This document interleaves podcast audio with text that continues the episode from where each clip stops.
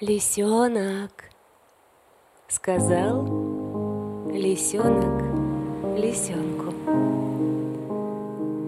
Ты помни, пожалуйста, что если тебе тяжело, плохо, грустно, страшно, если ты устал,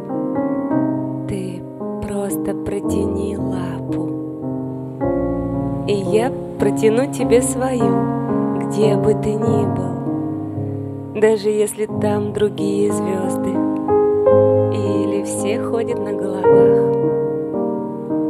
Потому что печаль одного лисенка, разделенная на двух лисят, это ведь совсем не страшно.